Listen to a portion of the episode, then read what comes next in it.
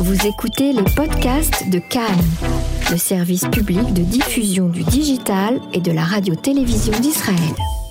Je suis en studio avec euh, Johanna Kupfer, avocat pénaliste, et avec euh, Johan Habib, avocat fiscaliste, franco-israélien fiscaliste. Alors pourquoi deux avocats avec moi? Eh bien parce que nous allons parler de criminalité, et pas n'importe laquelle, puisque selon le rapport interne de la police française de 250 pages, qui a été publié en juillet dernier par le CIRASCO, alors qu'est-ce que le CIRASCO C'est la branche de la police française chargée de collecter des données et des renseignements sur le crime organisé. Et donc on parlait de criminalité, mais pas n'importe laquelle, celle qui concerne les escroqueries en ligne franco-israéliennes, qui seraient parmi donc les cinq tendances significatives, significatives du crime organisé pour l'année 2018. Bonjour Johanna. Bonjour. Bonjour Johan. Bonjour. Alors, euh, juste avant d'entrer dans le vif du sujet, euh, Johanna, est-ce que vous pouvez nous expliquer en quelques mots euh, votre travail, justement par rapport à ce sujet? Alors, moi, je suis avocat au barreau de Paris et aussi au barreau d'Israël. Et euh, je travaille dans un cabinet où on fait essentiellement du droit pénal, donc essentiellement une clientèle francophone entre la France et Israël. Euh, donc, euh, on travaille essentiellement sur des infractions d'escroquerie, de blanchiment d'argent, puisque c'est aujourd'hui ce qui est recherché. Ok. Johan? Bien, moi, moi aussi, j'ai une clientèle qui est en très grande majorité francophone, souvent des personnes qui sont arrivées en Israël il y a quelques années. Et nous permettons à nos clients, qui, ont, qui sont en général euh, porteurs de, capitaux et également d'entreprises, de euh, pouvoir participer à, l'économie israélienne et également de, pouvoir bénéficier de certains avantages fiscaux euh, de manière tout à fait légale pour ces personnes-là, qui sont réservés, donc ces avantages fiscaux qui sont réservés aux personnes qui sont arrivées en Israël ces dix dernières années. Donc on, a bien entendu de manière tout à fait légale. Absolument. donc là, là donc, le fait d'avoir réuni deux avocats, c'est la volonté aussi sur ce sujet qui est forcément euh, euh, très médiatique, on entend parler et, ça parle à tout le monde, qui plus est parce qu'on fait partie de cette communauté euh, francophone française en Israël. C'était aussi d'avoir un petit peu, ben, et par vos expériences personnelles ou professionnelles, les, dessous de l'affaire, si on peut dire ainsi, et puis de comprendre aussi les mécanismes. Qu'est-ce qui fait que des, des criminels aujourd'hui, en tout cas l'impression qu'on a de ces criminels aujourd'hui qui seraient en Israël, peut-être en toute impunité. Alors on rigolait tout à l'heure euh, avec Johanna euh, avant cette émission parce que j'ai dit moi je vais faire l'avocat du diable, mais en fait euh, elle m'a repris en me disant mais non c'est moi l'avocat du diable à peu près comme ça non? C'est vrai et puis le diable n'existe pas donc forcément c'est toujours exagéré quand il s'agit de nos clients. Voilà donc on va on va en savoir un peu plus et on va on va comprendre. Alors il faut savoir que il n'y a pas que forcément les arnaques les plus connues qui ont défrayé la chronique qui ont même été des sujets au cinéma. On a l'escroquerie taxe carbone dont on a estimé le dommage à 1,6 milliard au niveau français et 50 milliards au niveau européen, l'arnaque à la TVA, l'arnaque au président, celle, du, celle des du forex, des options binaires, des cryptos, des assurances, des encarts publicitaires, des pompes à chaleur, bref, euh, il y, en a, y en a un paquet. On parle, en tout cas, c'est les chiffres que, j'ai lus, de 3000 sociétés françaises touchées depuis 2010 et globalement, on sait qu'une grosse partie de cette activité criminelle se passe, euh, en tout cas par le web et touche d'Israël la société française. Est-ce que on a une idée aujourd'hui, Johanna, euh, vous qui défendez certains de ces euh, criminels, vous m'arrêtez si je le ou délinquants ou, prétendus, on va on va leur donner la, présomption d'innocence. Qu'est-ce qu'on retrouve le plus souvent? Quels sont les types de criminalité qu'on retrouve en tout cas aujourd'hui ici? Moi, ce que je pense aujourd'hui, c'est qu'il y a un phénomène de presse euh, qui a tendance à exagérer euh, la criminalité francophone en Israël. Euh, effectivement, il y a eu des grosses affaires dont on a entendu parler. Et aujourd'hui, quand on parle de Français en Israël, on nous dit forcément deux choses, escroquerie et fraude fiscale. Je pense que c'est complètement exagéré. c'est vrai qu'il y a beaucoup de Français qui travaillent sur des plateformes de télécommunication parce que c'est le seul moyen pour eux, quand ils font leur alia, de travailler dans leur langue maternelle. Euh, mais ça ne veut absolument pas dire qu'ils le font de manière illégale. Et, euh, c'est une véritable chasse aux sorcières euh, aujourd'hui. Ah, vous parlez de chasse aux sorcières, pardon, mais il y a quand même ce, rapport de police. Qui est pas qui n'est pas médiatisé enfin qui n'a pas vocation à être médiatisé. Ok, mais rapport de qui veut dire rapport de police veut dire enquête et enquête ça veut pas forcément dire jugement et ça veut pas aussi dire jugement de culpabilité. Euh, et, donc, effectivement, il y a beaucoup, beaucoup, beaucoup d'enquêtes, mais, euh, mais ça ne veut pas forcément dire que, euh, que ces personnes sont, sont coupables. Mais alors, parce qu'on parle, euh, effectivement, on a beaucoup de personnes, qui, en tout cas de Français, qui aujourd'hui travaillent euh, dans les call centers parce que euh, forcément, ils peuvent s'y retrouver en français parce qu'ils n'ont pas la maîtrise de l'hébreu et donc c'est des, secteurs d'emploi qui, recrutent. mais on sait, enfin, en tout cas, pareil, je m'attarde sur les chiffres que, que j'ai lus. Cette, cette industrie criminelle. Hein. Je ne parle pas de, tous les call centers et tout ce qui est. On ne va pas criminaliser tout non plus, mais on, parle de 10 000 personnes qui travailleraient aujourd'hui euh, pour, cette, euh, pour cette, euh, ce secteur criminalisé. Et donc, ça représente quand même, si on estime qu'il y a 100, 150 000 Français en Israël, ça représente un ratio quand même qui est très important. Oui, mais ce serait complètement faux de penser que toutes ces personnes font des activités illégales, sont des criminels pour reprendre les, les, termes de la presse. Euh, c'est vrai qu'il y a beaucoup, beaucoup, beaucoup de Français qui travaillent sur euh, ces plateformes de télécommunication. Ça ne veut absolument pas dire euh, qu'ils font partie d'une entreprise criminelle. Non, ça ne veut pas dire qu'ils font partie, mais ces chiffres-là de 10%, sont, sont 10% de personnes, après qu'elles le sachent ou qu'elles ne le sachent pas. Euh, il y a beaucoup de personnes ici, alors on va arrêter de parler de chiffres, on va juste parler d'un fait qu'on connaît. Il y a des personnes qui savent qu'elles travaillent pour un marché parfois qui est euh, illégal, mais elles, elles, sont en Israël. Et euh, comme c'est loin, peut-être, j'en sais rien, je pose la question. Est-ce qu'il y a... Et il y a aussi beaucoup de personnes qui travaillent dans des, voilà, dans des call centers et qui ne savent absolument pas de quoi il s'agit. Mhm. Qui font juste une activité commerciale et qui ne, se doutent absolument pas euh, que euh, dans quelques mois, euh, voire quelques années, elles vont se retrouver dans leur bureau avec la police qui arrive et qui, les accuse de, d'escroquerie. Donc, il y a aussi beaucoup, beaucoup, beaucoup de, d'honnêtes personnes qui font ça sans le savoir. Johan, vous en pensez quoi? Moi, je pense que sur ces 10 000, je crois qu'il y a une énorme, un énorme amalgame qui a été fait, à mon mmh. sens. Mmh. Je crois qu'il y a beaucoup de gens qui travaillent pour des sociétés de télécommunications française, par exemple, tout ce qui est service après-vente, etc. Et à mon avis, on, il me semble que dans ces chiffres, on a intégré également ces personnes qui travaillent pour des, pour des activités complètement honnêtes et complètement euh, légales, mais euh, tout simplement, ils travaillent dans un call center, comme il y en a dans, dans, beaucoup de pays francophones, comme au Maroc, comme en, comme en Tunisie, je crois également, en Algérie. Et euh, je, je, sais aujourd'hui que pour justement éviter, on sort peut-être du débat, mais c'est important aussi, pour, pour, éviter, pour, pour, pour, plus de transparence, ces, ces, activités vont être obligées de donner leur numéro de téléphone de l'endroit où ils se, se placent et ne mhm. plus faire de numéro de portage type 01 alors qu'on se trouve dans un autre pays dans le monde ce qui permettra justement de, distinguer bien ceux qui ont une activité complètement légale, réglementaire et, et, tout, à fait, euh, tout à fait honnête, de ceux qui font des activités qui ne sont pas non plus, euh, qui, sont, qui sont à la marge, voire qui dépassent le. Qu'est-ce que vous voulez dire? Ça veut dire qu'aujourd'hui, par exemple, on sait que dans certains euh, secteurs, on travaille avec des numéros qu'on peut acheter, en fait, tout, simplement, et mhm. qu'aujourd'hui, ça va plus être possible. Ah, ça va plus être possible. La France a, mis, je, je, pense, je, parle également sous, contrôle de, ma consoeur, mais mhm. la France a mis en place un système qui interdit complètement euh, l'accès au call center, qui, qui, ne montrerait pas le, le, le, pays dans lequel il se trouve aujourd'hui. Donc ce qui, ce qui est, il va donner un effet, on va dire, technique euh, rapide. Euh, complètement. Ouais, Complètement. Ok. Alors, à votre avis, puisque encore une fois, on se base sur ce rapport qui vous l'avez noté, Johanna, de police, et qui est pas, qui, qui, parle de l'avant et pas de l'après. pourquoi, à votre avis, cette criminalité euh, spécifiquement euh, franco-israélienne sur le territoire français, se démarque d'autres types de criminalité?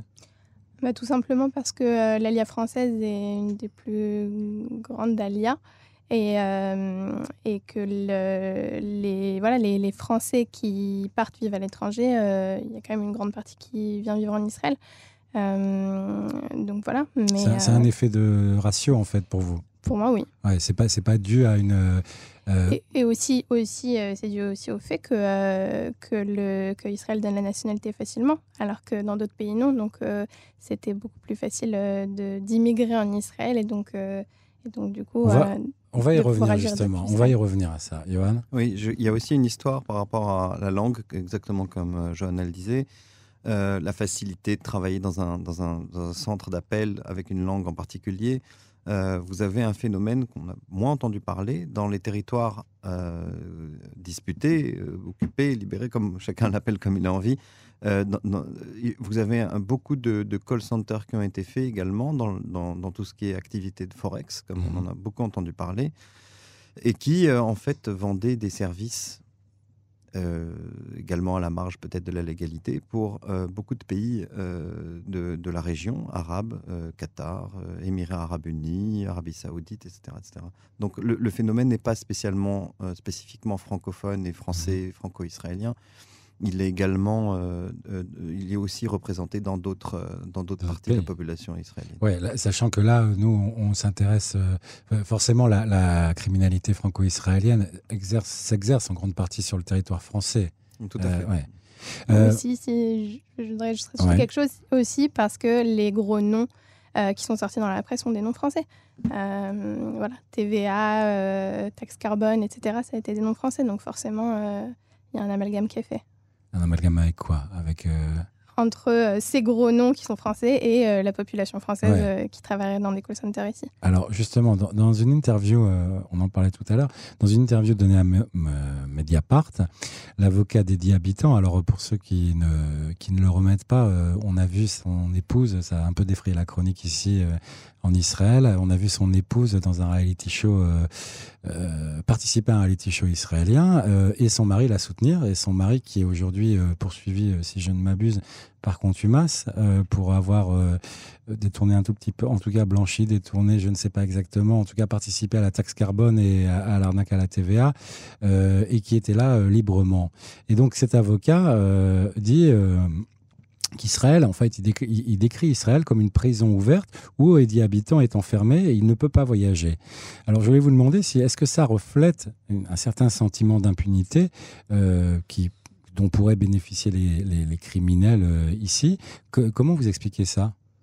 Alors pour ma part, euh, je ne comprends absolument pas les propos de mon confrère, sachant qu'il y a un système qui est absolument pas réciproque entre la France et Israël sachant que la France et Israël sont deux pays qui sont partis à la Convention européenne d'extradition, euh, que l'article 1 de cette convention stipule que les pays s'engagent réciproquement à livrer euh, aux pays demandeurs les personnes suspectées.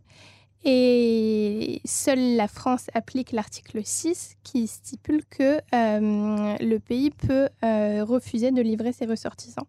Donc on se retrouve dans une euh, situation assez paradoxale où on a un franco-israélien qui commet une infraction euh, en Israël et qui rentre en France et donc qui ne sera pas extradé. Mhm. Et euh, un franco-israélien qui commet une infraction en France et qui rentre en Israël. Et là, pour le coup, Israël peut très bien extrader. Et c'est complètement injuste. Et donc, du coup, Israël n'est absolument pas un pays qui refuge comme on pourrait. je, croyais, alors je, me trompe peut-être, mais je croyais qu'Israël n'extradait pas. Ah, Israël peut très bien euh, extrader ses ressortissants et on le voit beaucoup. Sur quel type de. Sur ce genre d'affaires? Ce genre d'affaires, oui. D'accord. Et vous avez un cas en tête, justement, sur un gros bonnet ou euh, qui aurait été extradé euh, euh, directement par, par Israël à la demande de la France? Il y a eu des demandes, il y a eu des demandes d'extradition. Après, les noms des clients, de mes clients, je ne peux pas vous les révéler, mais... Non, je parle des personnes qui, ont déjà été jugées, évidemment. Il y, a, en tout cas des demandes, de, des demandes d'extradition de la part de la France à Israël qui sont accordées de plus en plus aujourd'hui. Et souvent, dans les, dans les tribunaux, on plaide justement la non-réciprocité et souvent c'est absolument pas entendu. Donc vous, vous dites euh, carrément le contraire aujourd'hui, c'est que en fait euh, Israël joue le jeu, la France, euh, enfin en tout cas par le règle, par la, la règle, le cadre de la loi tout simplement, mais qu'il n'y a pas cette réciprocité. Johan, est-ce que la loi israélienne favorise cette criminalité? Alors. Je ne pense pas que la loi israélienne favorise cette criminalité. Je pense qu'effectivement, on fait souvent aussi, comme on en a parlé, un amalgame entre tout ce qui est le côté avantages fiscaux d'un côté euh, réservé aux personnes qui habitent euh, en Israël euh, depuis quelques années et, la criminalité. Il faut savoir qu'effectivement, il y a une loi qui permet à toute personne qui est arrivée en Israël sur ces dix dernières années de pouvoir bénéficier pendant dix ans d'exonération d'impôts sur ses revenus de sources hors d'Israël et également, c'est ça qui, est le plus embêtant, c'est une, exonération de, déclaration de tous ces revenus et tous ces capitaux de sources hors d'Israël. Ce mhm. qui peut effectivement poser problème, c'est cette histoire de déclaration qui, pourrait favoriser euh, un petit peu le, des, euh, des, cas où euh, les personnes auraient gagné de manière illégale leur, leur argent et ne seraient pas obligés de le déclarer dans, dans, dans, leur pays où ils résideraient, donc Israël en l'occurrence. C'est ce que vous, en avez parlé un petit peu juste Mhm. avant. Vous m'avez dit, c'est la loi, la loi Milchan. Faut savoir que cette loi n'a pas été faite, euh, comme on le dit dans la presse, pour une personne en particulier. Elle a, vraiment été faite à l'occasion des 10 ans, euh, à l'occasion des 60 ans pardon, de, de- la création de l'État d'Israël, afin de permettre aux personnes euh, qui, pouvaient faire l'ALIA de venir en Israël avec des capitaux et également ceux qui étaient absents d'Israël pendant plus de 10 ans de pouvoir également revenir en Israël et de bénéficier pendant, pendant 10 ans d'un certain nombre d'exonérations et d'avantages fiscaux. Le fisc israélien a des pouvoirs très importants. Lui retirer euh, cette, cette arme de, de la déclaration euh, serait en fait une arme qui l'empêcherait d'avoir une vue globale sur euh, le, le- patrimoine de, de personnes porteurs de capitaux. Et là, euh, ça peut être effectivement un cas de dérive.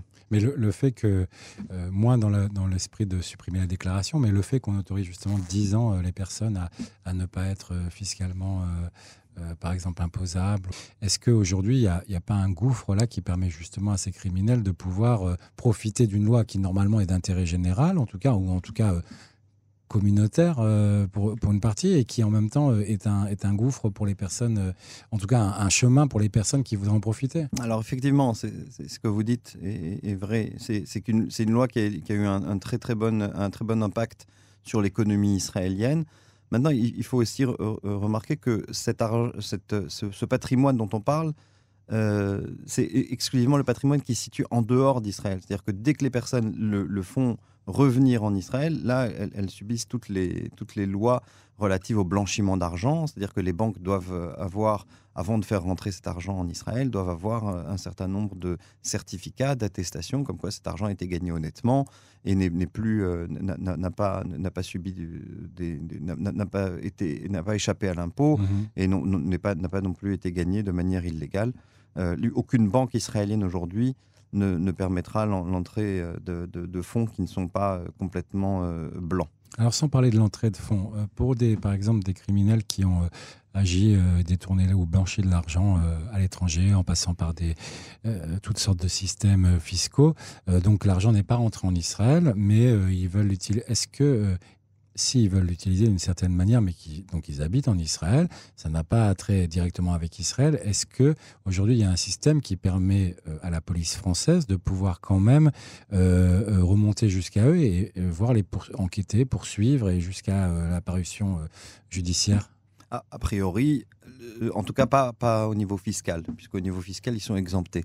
S'ils ne font pas revenir leurs leur, fonds en Israël, effectivement, l'État français aura un peu de mal à, les, capter euh, en, demandant l'aide de- du fisc ou, du fisc israélien.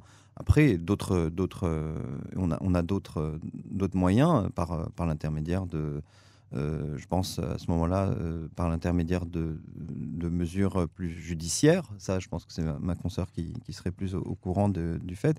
Mais, mais, mais au niveau fiscal, là, effectivement, on est dans un cas où, si l'argent n'est pas rentré en Israël, le, le fisc ne, ne, ne pourrait pas, ne, ne pourra pas euh, en parler. Johanna, vous avez des, des exemples, sans évidemment citer de noms ou de, de, de, euh, de- de personnes dans ce cas-là, de, de personnes que vous défendez ou que vous avez défendues? Euh, on en a eu, oui. On en a eu. Après, c'est vrai qu'aujourd'hui, euh, aujourd'hui, la clientèle qu'on a, c'est euh, est vraiment suspectée euh, d'avoir commis plus des escroqueries au sens propre du terme que, euh, que de, de l'évasion fiscale. Alors comment justement euh, comment ça se passe euh, On va dire un, un exemple type aujourd'hui. pour quel type de euh, la France en tout cas met-elle en œuvre une procédure et, et veut aller jusqu'à la comparution devant un tribunal? Comment ça se passe avec vos clients? Quel est le chemin?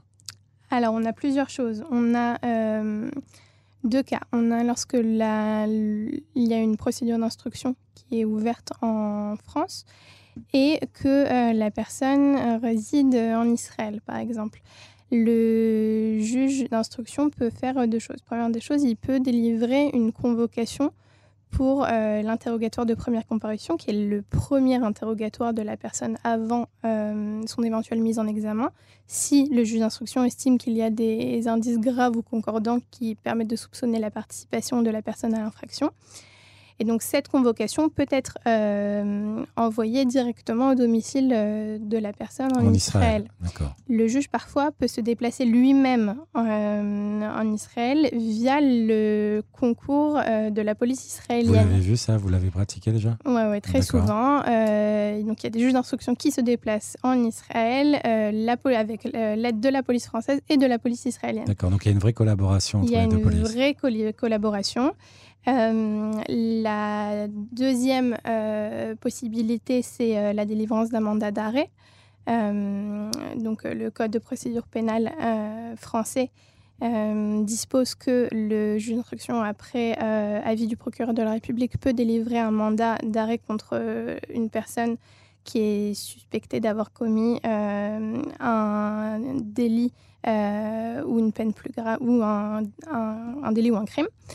Euh, et euh, le mandat d'arrêt donc euh, peut être délivré contre contre une personne qui habite en Israël et effectivement il est complètement applicable puisque on voit très souvent donc la police la police aider aider les, les, instances françaises à mettre en œuvre ce mandat d'arrêt. Et la troisième, la troisième possibilité qu'on a, c'est la procédure d'extradition. Euh, et là, euh, il faut euh, deux choses. Première des choses, il faut que la France fasse une demande. Et deuxième des choses, il faut que Israël accepte. Et Israël acceptera que si un juge estime que les conditions de la loi sur l'extradition sont remplies. Et en dernier lieu, il, doit y avoir un avis favorable du ministère de la justice. Donc, euh, du coup, au final, c'est vrai que c'est une, une, mesure assez politique, puisque euh, le politique passe en dernier. Mais donc, euh, vous le disiez tout à l'heure, ce sont des choses qui arrivent. Ah, ce sont des choses qui arrivent tous les jours. Tous les jours. Et alors, juste, j'avais une question. Tout à l'heure, vous parliez justement du mandat d'arrêt. Comment ça se passe à partir du moment où il y a un mandat d'arrêt, donc collaboration des deux polices, au niveau de l'arrestation et après de la suite, ça se passe où? En Israël, en France en général, quand, euh, quand, il y a, euh, quand la personne habite en Israël, elle sera. Un mandat d'arrêt, c'est quoi? C'est un mandat d'arrêter la personne et un mandat de dépôt aussi, c'est-à-dire un mandat de. une autorisation à l'établissement pénitentiaire de de, euh, de pas d'enfermer, mais euh, de prendre soin de, de la personne. Euh, J'ai pas compris. un mandat d'arrêt, c'est un mandat, c'est un mandat d'arrêt, un, mandat de dépôt, d'accord? Donc ça veut dire on arrête la personne, mais aussi on la met en prison. En, en, termes très clairs. et donc du coup, quand euh, le mandat d'arrêt est délivré en Israël, ce qui peut être le cas, la personne sera souvent rapatriée en France et... Euh, Donc dans une procédure d'extradition par la suite Oui, aussi. D'accord. Mais euh, non, je revenais sur, j'ai pas compris, on en prendra soin. Il y a une différence entre la manière dont on, traite la personne selon que ce soit un mandat d'arrêt Non, non, c'était très ironique. D'accord. Non, mais rassurez-moi parce que j'étais pas sûr. ok. Donc, mais donc ça veut dire que des personnes jugées pour des faits commis en France mais d'Israël peuvent faire leur peine en Israël euh, oui, peuvent faire leur peine en Israël aussi. Ouais, on, a, on a, généralement, ça se passe euh, comme ça. Ça se passe plus quand même par convention d'extradition euh, à la fin ou il n'y a, a, pas de. L'extradition, ça peut être deux choses. Ça peut être juger la personne en France ou si la personne a déjà été jugée en Israël, alors aussi peut, peut aussi être peut aussi faire sa peine dans l'un ou l'autre dans l'un ou, l'autre des pays. Et, et les, les, clients, est-ce que parmi vos clients, il y en a qui ont dû faire des peines de prison? Est-ce que euh, parfois ils préfèrent la faire en Israël Est-ce que tant qu'à faire, euh, c'est une question que vous leur posez? En général, on fait tout pour que les clients ne se fassent pas extrader et restent en Israël. C'est pas c'est pas tout le temps euh, accepté, mais en tout cas c'est ce qu'on c'est ce qu'on essaye, c'est qu'ils ne partent pas de partent pas d'ici. Pour, pour, des raisons qui sont dues à leur famille ici ou parce que les le traitement va être différent? Pour, euh, pour tout. Et puis rien que pour le fait que c'est absolument pas réciproque. Encore une fois, euh, vous avez dû entendre l'affaire euh, Touni, etc. Et euh, la France n'extrade pas. Donc pourquoi est-ce qu'Israël devrait extrader en plus des Juifs? Donc, Oui, c'est là où je voulais en venir. Ça veut dire, de, mais de la part de vos clients, il peut y avoir une plus de crainte d'effectuer une peine dans les prisons françaises. et... C'est toujours ce qu'on va dire, oui. oui, oui, bien sûr. Et puis c'est une crainte qui peut totalement être fondée. Bien sûr. Euh, Johan, tout à l'heure, on a, donc on a parlé de la loi Milchan ou Milchan, je ne sais pas comment, comment on le prononce.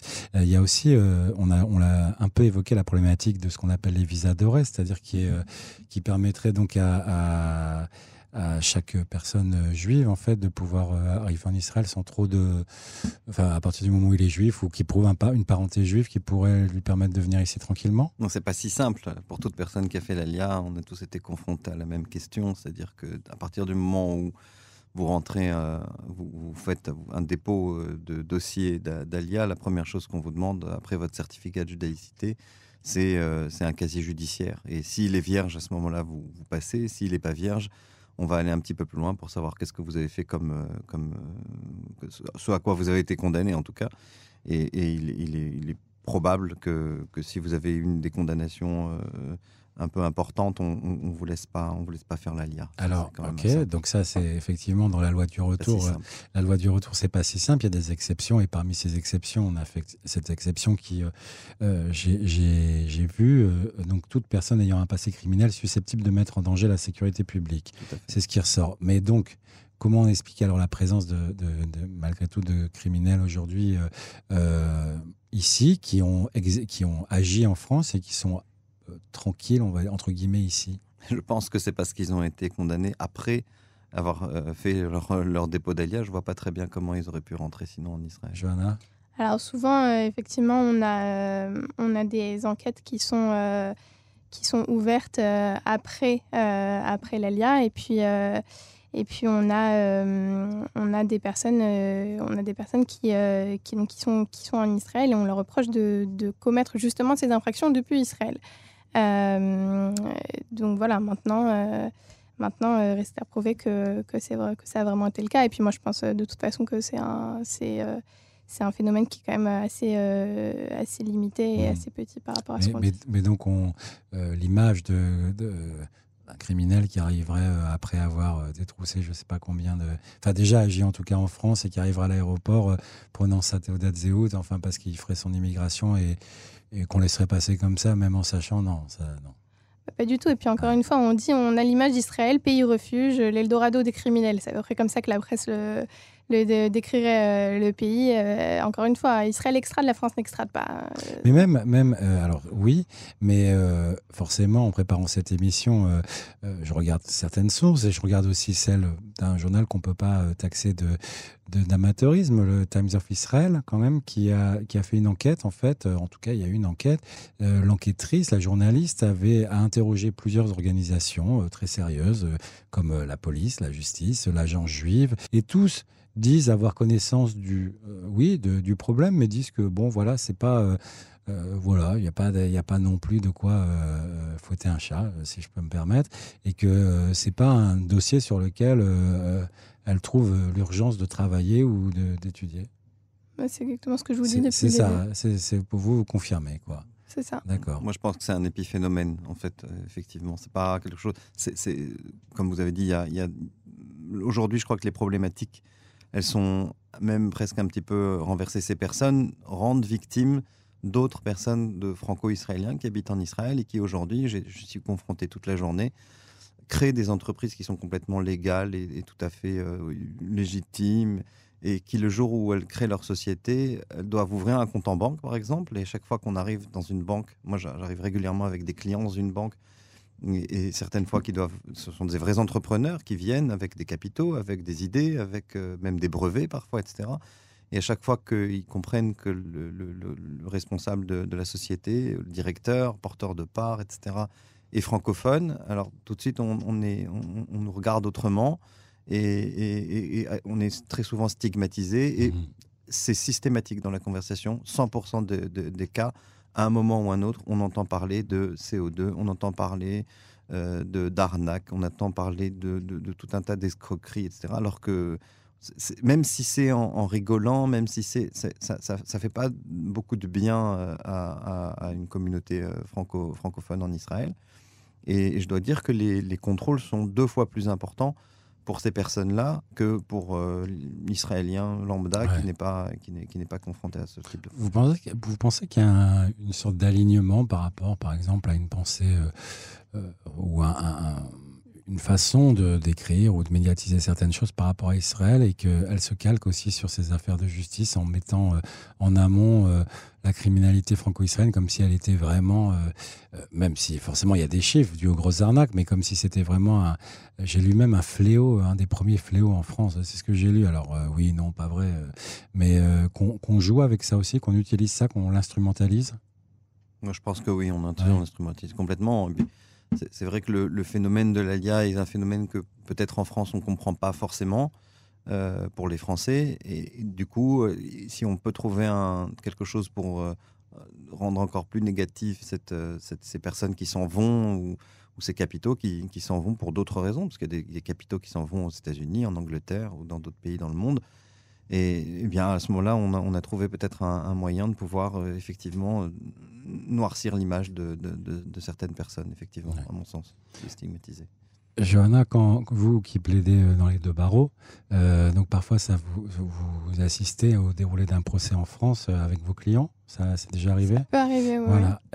Est-ce que vous sentez dans le dans l'attitude euh, du juge, du procureur, euh, euh, des, choses différentes, des, déjà des, des, préjugés, des préjugés que vous ne sentez pas dans d'autres types d'affaires?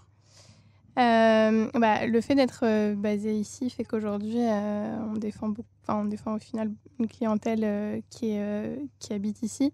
donc je ne saurais pas le comparer. De toute façon, chaque cas est différent entre entre euh, les types d'infractions, euh, etc. Maintenant, euh, oui, est-ce qu'il y a une chasse je disais chasse au sortir tout à l'heure, c'est peut-être un peu hmm. exagéré, mais c'est vraiment le ressenti. Est-ce qu'il y a une chasse à, aux, juifs français qui est parti vivre en Israël concernant euh, l'escroquerie et euh, la fraude fiscale, euh, ouais, j'en suis convaincue. D'accord. Et du côté de vos clients, est-ce que psychologiquement, comment eux, à partir du moment où ils sont dans ce processus, où il y a un mandat d'arrêt, où on, on, est sur une enquête, ils ont ou même quand ils sont dans le, dans, dans, dans le montage de ces arnaques, etc., euh, euh, quel regard ils ont sur le fait de, de le faire? Mais donc, euh, c'est pas une arnaque qui, qui vise le sol israélien, mais des Français, donc quelque chose de loin. Est-ce qu'il y a quelque chose de psychologiquement différent chez eux le fait, Est-ce qu'ils ont l'impression d'être moins criminels? Bah, La plupart de mes clients sont accusés à tort au final. Donc, Forcément. Euh, non, mais c'est vrai, ça veut dire qu'on peut pas demander à quelqu'un euh, d'être, euh, de se sentir coupable de quelque chose qu'il a, qu'il a, qu'il a pas commis. Donc, donc mais vous défendez que des clients qui, qui, qui sont innocents? Innocents en quel, en quel terme? Sur ce qu'il aurait...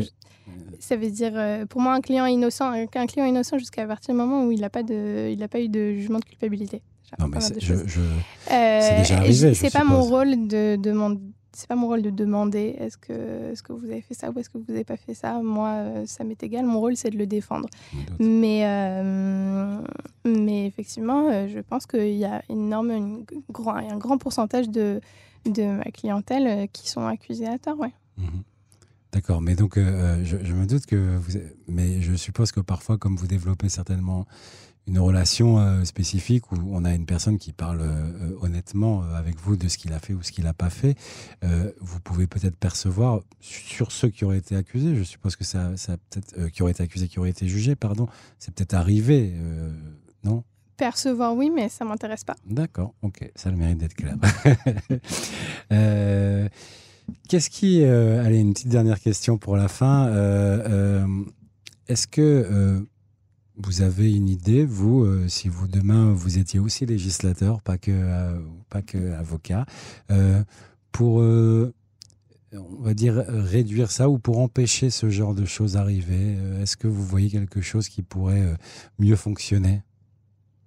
Alors, pour ce qui me concerne, oui, bien sûr, mais je pense que c'est ce qui est en train d'être mis en place ces dernières années, c'est-à-dire une transparence fiscale complète et totale, bilatérale, multilatérale même ça permettrait effectivement aux États d'avoir une vision globale sur l'intégralité du, patrimoine et des, mouvements financiers de, chaque, chaque personne, chaque contribuable et de chaque société. Je pense qu'aujourd'hui, c'est le, mouvement. Euh, on est clairement dans un mouvement de transparence.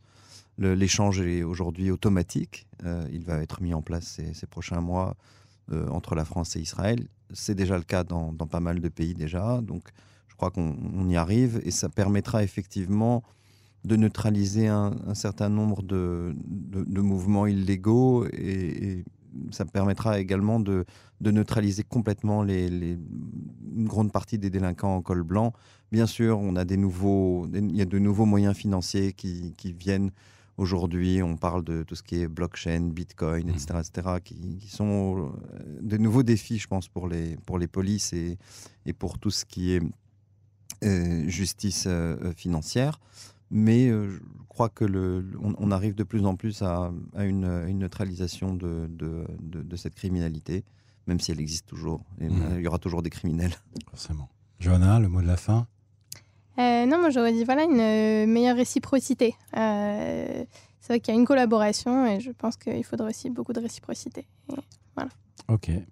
Merci à vous deux. Merci, Merci. pour ces éclaircissements et à très bientôt. Au revoir. Au revoir.